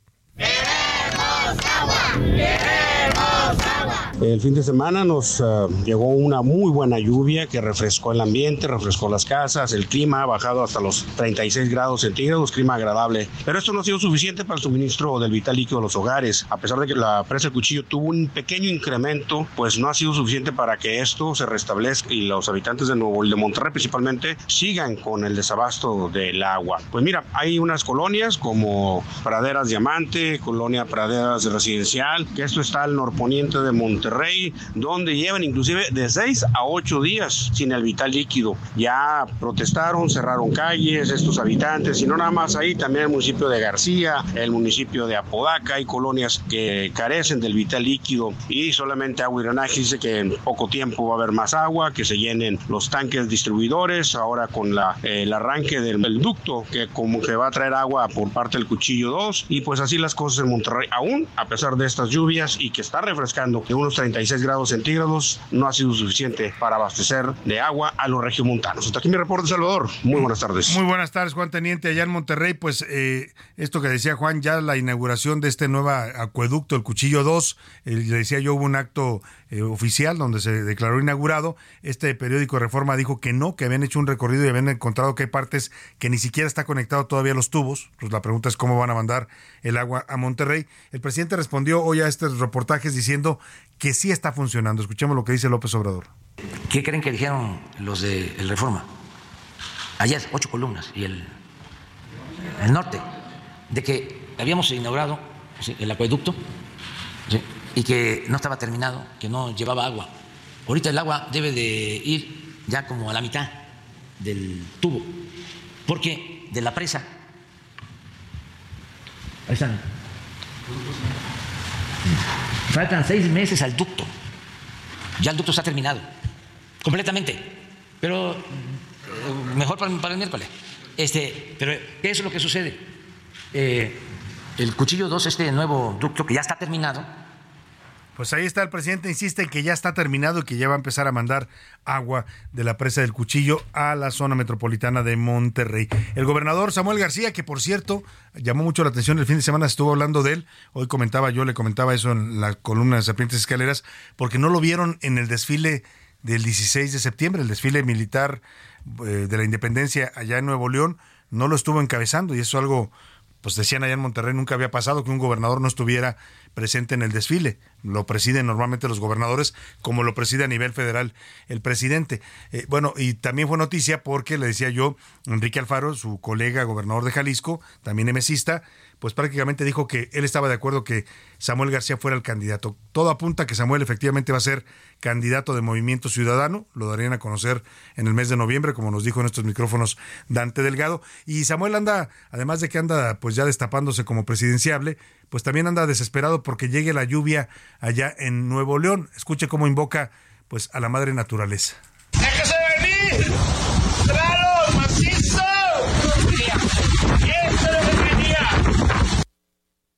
pues a su puro estilo el gobernador norteño totalmente Samuel García. Déjense venir, le grita a Tlalo que le mande lluvia para su estado. Ojalá y de verdad se la manden. Le mandamos un saludo a toda la gente que nos escucha allá en Monterrey, Nuevo León, en la frecuencia del 99.7 de FM. Oiga, vamos rápidamente a los deportes. Ya está llegando a la cabina el señor Oscar Mota. Los deportes en A la Una con Oscar Mota. Oscar Mota, muy buenas tardes. Mi querido Salvador García Soto, ¿cómo estás? Te mando un gran abrazo. Hoy un gran día para ganar. Intensa actividad este fin de semana. Vamos a escuchar las reacciones porque hay muchísimo que analizar, querido Salvador. Escuchemos. Gracias a Dios se nos dio este campeonato, la verdad. Bien peleado, bien buscado. El equipo de Laguna nunca se rindió. Fueron un gran contendiente, la verdad. Hoy estamos celebrando lo máximo. Oh, well, there you go. 14.075. In top spot. Una victoria importante como esta te da mucha confianza para y la certeza de que estamos en el camino correcto. Estoy súper emocionada por estar ahí en el momento perfecto. Muy ansioso, ¿no? Ya de mi primer gran premio. Tanto tiempo lo he soñado y por fin llega ese momento, ¿no? Tanto me ha costado. Miro atrás y todo lo que he hecho para estar aquí. La verdad que es un día inolvidable para mí que lo quiero disfrutar muchísimo. A ver, querido Salvador, amigos, en orden. Primero, ¿qué escuchamos? Escuchamos a Samar Leiva, jugador de los Pericos de Puebla, que se coronaron campeones de la Liga Mexicana de Béisbol. El día viernes platicábamos en este espacio, querido Salvador, que eh, si los algodoneros de Unión Laguna, que hicieron una gran serie, hay que reconocer muchísimo el esfuerzo y obviamente el trabajo de todo el equipo. Si lograban ganar este partido, el sábado se definiría. No fue así y desde el viernes los Pericos se coronaron campeones. Posteriormente escuchamos la narración original en París de cómo Alexa Moreno, la mexicana, se coronó primero ganadora de medalla de oro en la prueba de salto a caballo, su especialidad, y posteriormente ganó un bronce en la prueba de piso. Muy bien por, Alexa, para Alexa Moreno. por y después vendrá una prueba en Bélgica en las próximas semanas, las cuales estaremos reportando posteriormente. A ver, escuchamos a André Jardiné y a Mía Suazo. Eh, Jardiné, él es el entrenador del América y Mía Suazo, jugadora del América Femenil. Querido Salvador, amigos, tengo que decírselos. 4-0 le metieron a las Chivas el día sábado. Qué vergüenza, ni me digas que lo vi el partido. Ni los cuernos, ¿no? Estuve no, te hizo mal el pozole. Yo si en algún momento tienen que reaccionar las Chivas, nunca reaccionaron, estaban como dormidos en la cancha. ¿No te cayó pesado el pozole el día sábado? me cayó muy mal. Y el día domingo 2 a 1 el femenil al equipo de, Chivas este eh, femenil y rápidamente el día de ayer bueno termina ganando Carlos Sainz Jr. el Gran Premio de Singapur pero fue la carrera número 250 de Checo Pérez en la Fórmula 1 y escuchamos la primera entrevista que dio en el 2011 como corredor de Fórmula 1. Oye, a tus Pumas también les fue muy bien. 3 a 2 al, líder San Luis, sí, con una gran vuelta entonces y los vaqueros también ganaron. También, los 49 de San Francisco. Y además regalamos boletos aquí en la Laguna para que se fueran a ver el Pumas San Luis que fue un gran partido también de fútbol ahí en el estadio de Ciudad Universitaria. Muchas gracias, Oscar. Hoy un gran día para ganar. Vámonos a la pausa con música. Esto se llama se llama Mujeres Trabajadoras y lo cantan Las Carlotas.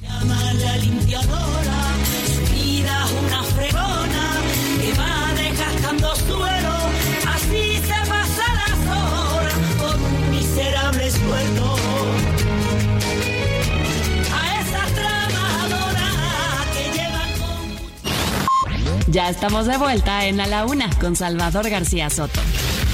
Tu compañía diaria al mediodía. La nueva Mazda CX90 2024 incorpora el sistema G-Vectoring Control. Funciona por medio de sensores que controlan la variación del torque en respuesta a los movimientos del volante en todo momento y como todo ocurre en microsegundos, se disfruta más cada momento al volante. La tecnología G-Vectoring Control traslada el peso del eje delantero cuando el vehículo frena o desacelera para que las ruedas reaccionen a nuestros movimientos con precisión. Gracias a este sistema, podrás girar con precisión sin necesidad de corregir el viraje, aún en superficies mojadas o resbaladizas, mejorando así el agarre de las llantas. Este sistema realiza modificaciones sutiles en la entrega de potencia. Esto genera un cambio en la distribución de peso del vehículo al tomar una curva, acelerar o frenar. No esperes más y conoce la fusión entre arte y tecnología con la nueva Mazda CX90 2024.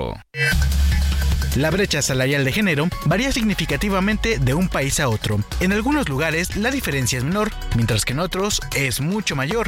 Los países nórdicos como Islandia y Noruega suelen tener una brecha más pequeña, mientras que en países de Oriente como en Yemen la brecha es significativamente mayor.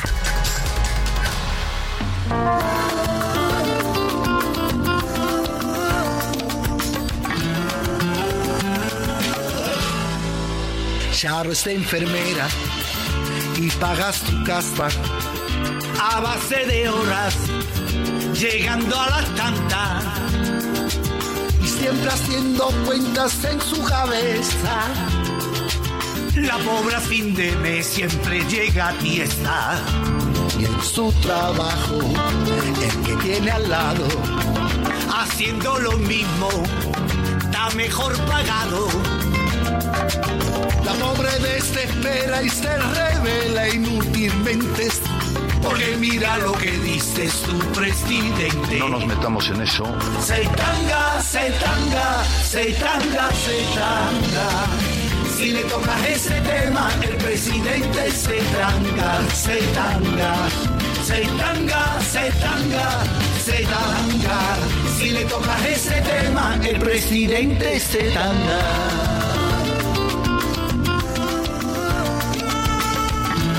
Dos de la tarde con 32 minutos. Este ritmito flamenco, esta rumba flamenca con la que estamos regresando de la pausa, se llama Setanga. Es una parodia realizada por el grupo Los Morancos en 2018. Este grupo español aprovechó una canción de señor Antonio Carmona, que es un cantante de flamenco muy famoso que se llama Me Encanta, y hizo esto de Setanga.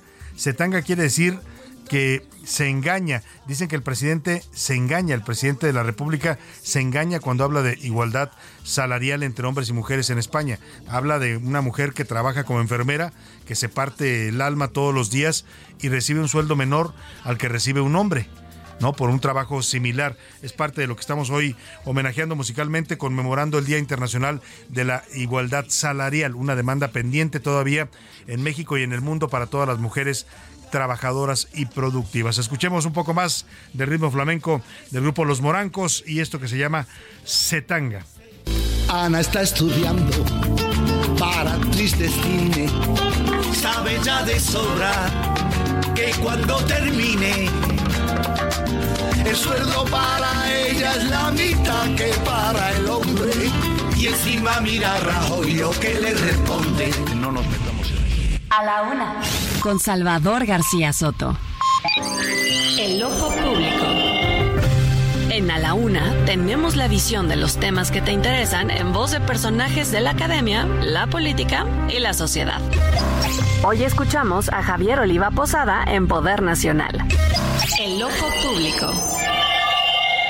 ¿Qué tal, Salvador? Eh, buen inicio de semana para todas y para todos. Saludos al equipo en cabina y bueno, pues eh, evidentemente el tema a analizar en esta en este segmento sobre temas de defensa y seguridad nacionales, desde luego, por un lado, pues los eventos simultáneos eh, de tanto del desfile y sus simbolismos que comentaremos más adelante y por el otro lado la extradición de Ovidio Guzmán a una cárcel federal en la ciudad de Chicago en los en los Estados Unidos, por lo que hace al desfile eh, se conmemoró, además de la gesta heroica del inicio de nuestra guerra de independencia, el 200 aniversario de la fundación del heroico eh, colegio militar y digamos que cada, cada desfile tiene su, temática. Cuando eh, recuerdo las primeras veces, Salvador, que de- desfilaban los, eh, las unidades antiterroristas para eh, neutralizar po- potenciales ataques con explosivos o con gases allá por el año 2001, 2002, 2003,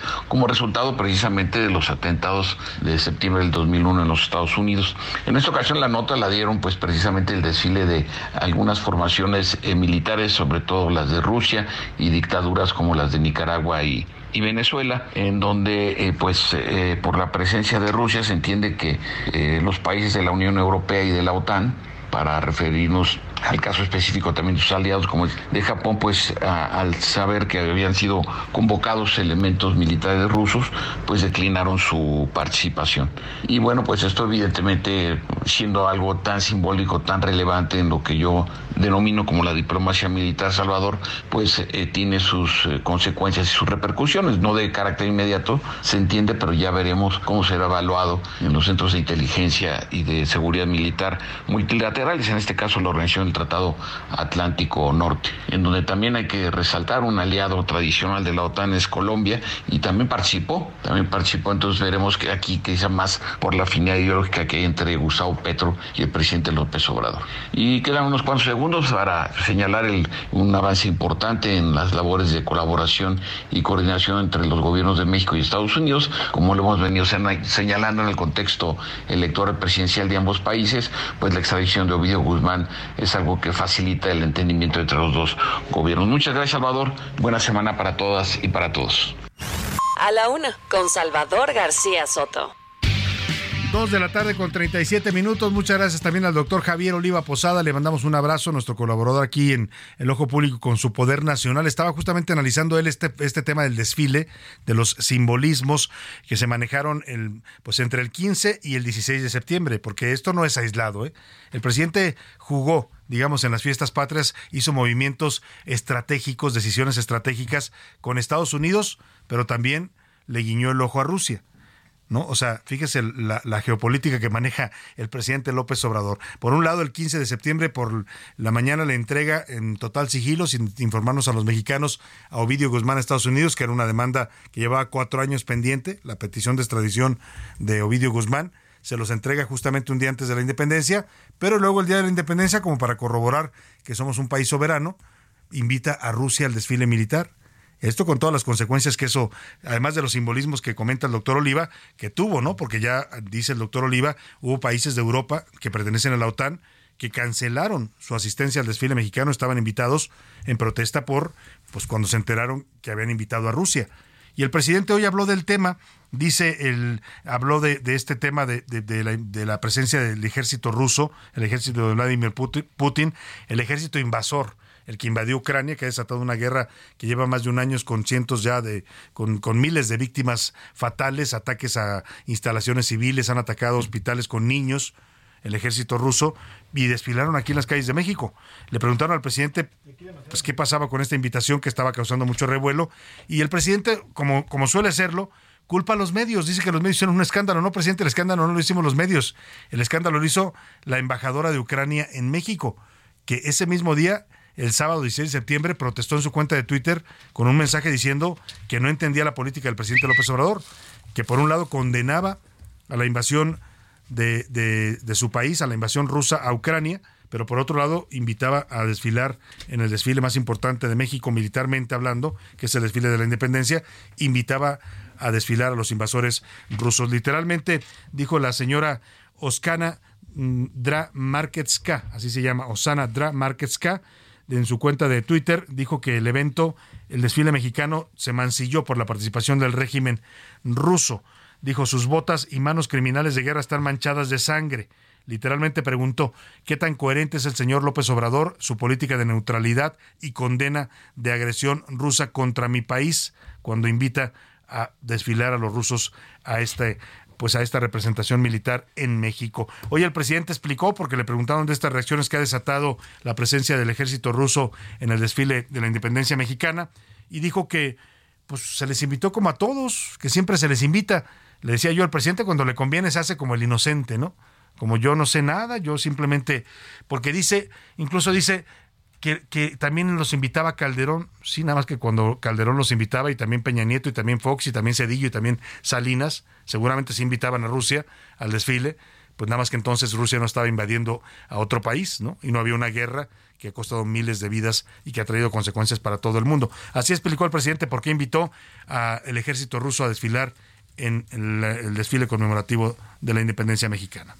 Me llamó la atención porque también desfilaron de China y no hubo tanto ¿no? este escándalo. Todo fue Rusia. Se invitó a todos los eh, gobiernos con los que México tiene relaciones. Siempre se hace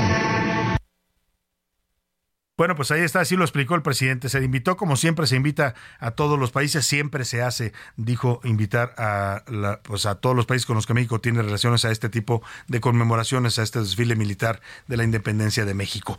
Y vamos a hablar con los expertos de este tema, porque ha causado muchas reacciones, empezando por las reacciones de la embajadora de Ucrania. También, ya le decía, hubo países de Europa que cancelaron eh, su presencia en el desfile a partir de que supieron que Rusia estaba invitado. Y saludo con gusto en la línea telefónica para hablar de este tema a la doctora Ileana Rodríguez. Ella es profesora, investigadora en Derecho Internacional del TEC de Monterrey, aquí en el campus Ciudad de México. Doctora, qué gusto saludarla. Muy buenas tardes. ¿Qué tal, Salvador? El gusto es mío. Un saludo a ti y a todo tu auditorio. Doctora, ¿cómo tomamos esto? El presidente dice que es algo natural, normal, que siempre se invita a todos los países, que no tiene nada de particular que el ejército ruso haya de participado en el desfile de la independencia mexicana. Pues mira, ciertamente más allá de las facultades del Senado, artículo 76, fracción 3, para dar el permiso de entrada y salida de tropas a nuestro territorio, más allá del ámbito de la discusión jurídica, Salvador, yo te diría que el tema mediático importante es efectivamente lo que tú mencionaste en el preámbulo de mi participación. ¿A qué países invitó? Si bien es cierto, son cadetes, no van armados. El cadete es el rango más bajo dentro del mm, el ejército, se están preparando, son, son de escuelas. Estos no eran militares en funciones que hubiesen justamente, como la embajadora ucraniana dijo, tenido las manos manchadas de sangre. Es decir, estos apenas se están formando y participaron en el desfile. Sin embargo, efectivamente, representan a estados que en este momento están resultando como estados paria por sus comportamientos en contra de los derechos humanos. Estamos viendo una Rusia que efectivamente invade un territorio y donde las discusiones giran en torno a si hay una guerra o no, hay una guerra. Por supuesto que si nos vamos a la especificidad de que un conflicto armado puede ser internacional o no internacional, la invasión por sí misma ha propiciado una guerra en el territorio ucraniano. Si es que sí es correcto denominarla como una guerra. Eh, ha sido un Estado acusado y sancionado por diferentes estados eh, precisamente para tratar de impedir que siga eh, este, esta propagación de violencia en el territorio ucraniano. Pero no solamente Rusia. Eh, tenemos ciertamente, culturalmente hablando, desde la década de Echevarría, grandes vínculos con China. Pero China también en este momento es un Estado que genera y confronta en los intereses mexicanos frente a la comunidad internacional y particularmente frente a un Estados Unidos que en el pasado y en la era Trump, a propósito de que es gran amigo de, de AMLO, eh, sancionó a China por la, con el alza del acero y el aluminio, por la competencia desleal en el tema de la tecnología. Está un Ortega de Nicaragua que ha propiciado una expulsión exiliando a cientos de ciudadanos de diferentes em, eh, eh, élites sociales, pero particularmente una persecución descarada a los intelectuales, a los que los ha despojado de una identidad, no solamente a quitarles sus bienes, sino retirarles la nacionalidad, desaparecer sus actas de nacimiento. Y estos son tres de los estados a los que invitó. Una Cuba que aunque su modelo ha alcanzado a acabar con la la ignorancia, porque finalmente su, su, sistema educativo es muy, muy importante y también su sistema de salud, finalmente no tiene una transición democrática en Cuba y también los invitó. También invitó a un Maduro cuyo ascenso al poder es cuestionable por la Organización de Estados Americanos y otras organizaciones. Entonces, es ver a quienes invitó. Todavía que se salva y, y, tiene serias críticas, Salvador.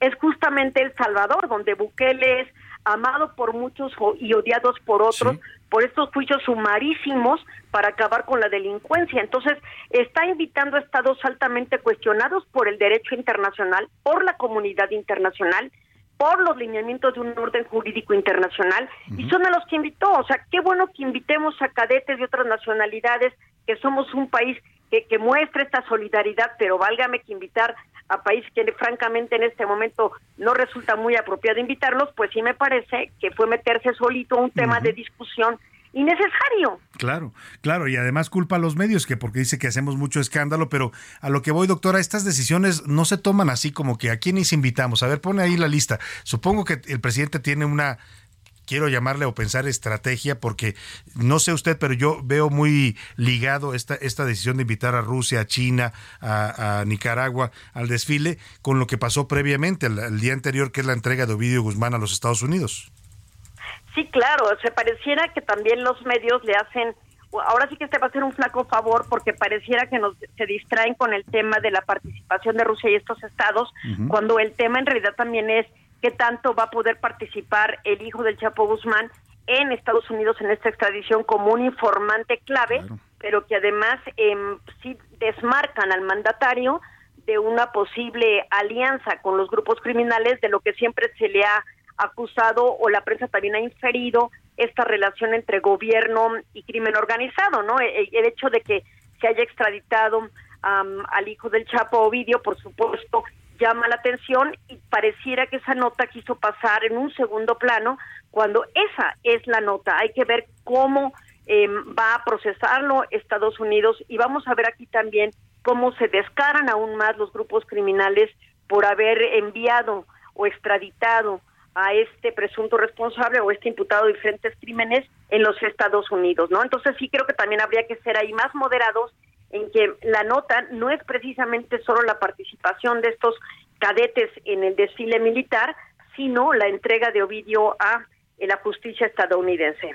Este tema nos lleva también a, algo que acaba de ocurrir también la, la, canciller mexicana Alicia Bárcena, que hoy está en la ONU participando, estuvo también visitando al presidente Nicolás Maduro, en algo que también eh, pues eh, generó reacciones acá en México, sobre todo en la comunidad venezolana, que hoy es muy amplia en nuestro país.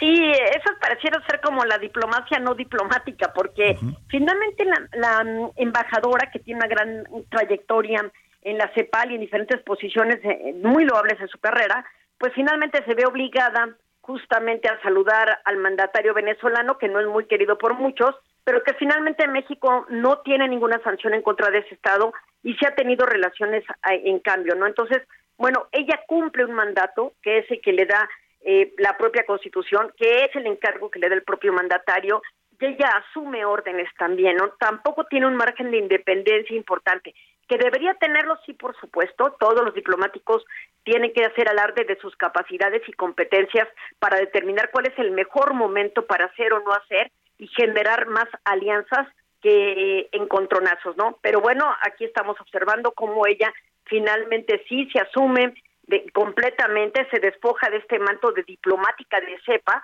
para formar parte de un gobierno que trae una línea muy clara, eh, que es generar estos vínculos como una muestra de un Estado que tiende hacia la izquierda, eh, sin serlo mucho, porque tenemos instrumentos muy, capitalistas como el TEMEC, ¿verdad? Que no se nos olvide, pero mm, finalmente ella tiende a las órdenes del mandatario mexicano y, y finalmente tiene que ir y saludar al mandatario venezolano, pese al éxodo de más de 5 millones de venezolanos en un conflicto interno que ha generado uno de los éxodos más importantes. Hoy día, bueno, por supuesto, es la guerra en Ucrania que lo ha superado, pero hay, en Venezuela no hay una guerra como tal y es alarmante.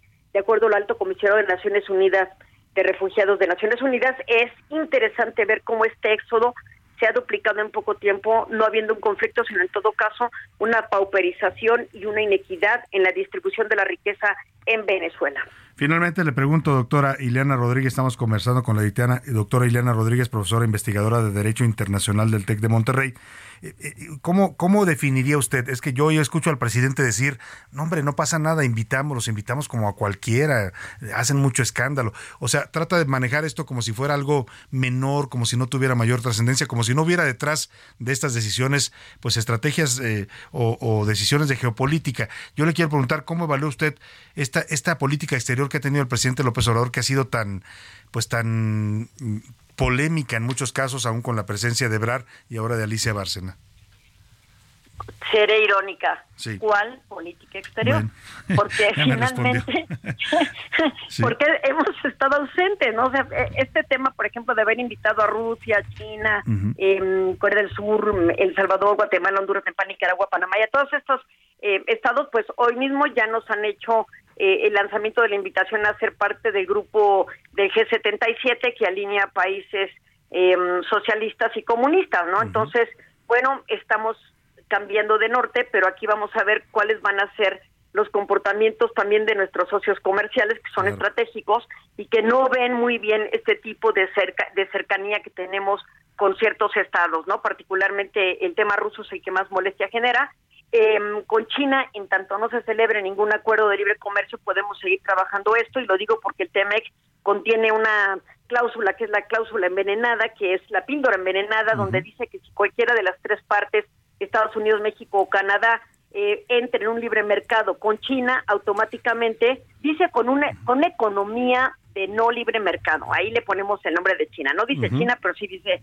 de no libre mercado, automáticamente el, el TEMEX se acaba, ¿no? Las partes pueden salirse. Entonces ahí México ha sido cuidadoso, pero lo que te diría es que, pues el presidente en la mañanera lo que hace es banalizar este tipo de situaciones, porque finalmente le está hablando a un voto duro que, que lo tiene en el bolsillo y que le cree ciegamente todo, ¿no? Entonces, y que se queda con el mensaje de la mañana y mañana llegará otro tema más importante que le y le parece irrelevante. Entonces creo que mediáticamente el mandatario es una técnica, una estrategia que ha tenido todo su mandato para ignorar temas importantes, banalizar este tipo de situaciones que generan molestia a nivel internacional, porque finalmente a él no le interesan los temas internacionales. Está centrado más en una agenda eh, 100% local, ¿no? Y bueno, los costos eh, los iremos viendo progresivamente en los siguientes gobiernos, en la medida que no somos convocados. se nos han caído muchas oportunidades de representación a nivel internacional, ¿no? Líder, líderes del BID, líderes de la OEA, líderes del, del Banco Mundial, del Fondo Monetario Internacional, se nos han caído todas nuestras propuestas, ¿no? Entonces, esa es la evidencia de una falta de una política exterior mucho más incisiva, acorde a los tiempos modernos. Pues ahí está la opinión de una experta en estos temas, la doctora Ileana Rodríguez, profesora investigadora del TEC de Monterrey, especialista en Derecho Internacional. Un gusto, como siempre, conversar con usted, doctora.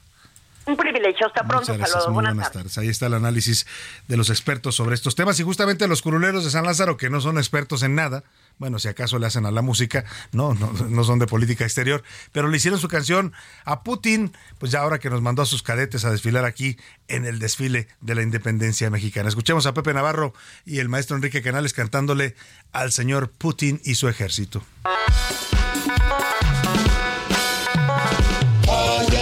Putin anda desfilando aquí, la diplomacia donde quedó. Vaya a invadir aquí y nos arruine la transformación. A ver si entiendo bien, desfiló el invasor. Así mero es y que vive el opresor. La pensaron bien para esa invitación y es que es un honor estar con Putin dictador. Ay, ay, el Putin anda desfilando aquí, la diplomacia donde quedó. Ay, el Putin no vaya a invadir aquí y nos arruine la transformación. Ay, el Putin anda desfilando aquí, la diplomacia donde quedó. Ay, el Putin no vaya a invadir aquí y nos arruine la transformación. Pues ahí están los curuleros de San Lázaro, ahí con el Putin que vino a México con sus militares. De último momento, ¿qué nos tienes, José Luis Sánchez? Salvador, sobre, sobre el tema sobre el tema de MGM, bueno, ya eh, más mañana vamos a contarles qué ocurrió con el tema de los, de los casinos Salvador. Los casinos de más de MGM. 150 millones de dólares se habrían perdido en una sola noche, Salvador. Mañana vamos a tener la nota, pero por lo pronto ya los, eh, los empresarios anuncian una reforma en todos sus sistemas y en, las, y en los sistemas de todos los casinos en Las Vegas, Salvador, para evitar un nuevo jape- hackeo. Pues sí, que imagínate todo el dinero que se mueve ahí y con los hackers, eh, pues que están cada vez más sofisticados. Bueno, no nos resta más que despedirnos de usted, agradecerle mucho el favor de su atención. Lo voy a dejar con Adriana Delgado y el dedo en la llaga. Y yo, junto con todo este equipo de profesionales, lo espero mañana a la una para llevarle la mejor información. Que pase una excelente tarde. Provecho, aquí lo esperamos mañana a la una. Por hoy termina a la una con Salvador García Soto. El espacio que te escucha, acompaña e informa. A la una con Salvador García Soto.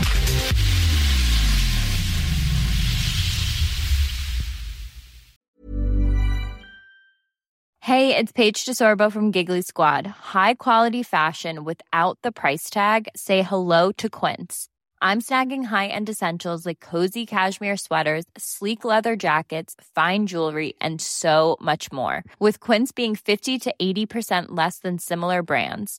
And they partner with factories that prioritize safe, ethical, and responsible manufacturing. I love that. Luxury quality within reach. Go to quince.com slash style to get free shipping and 365 day returns on your next order.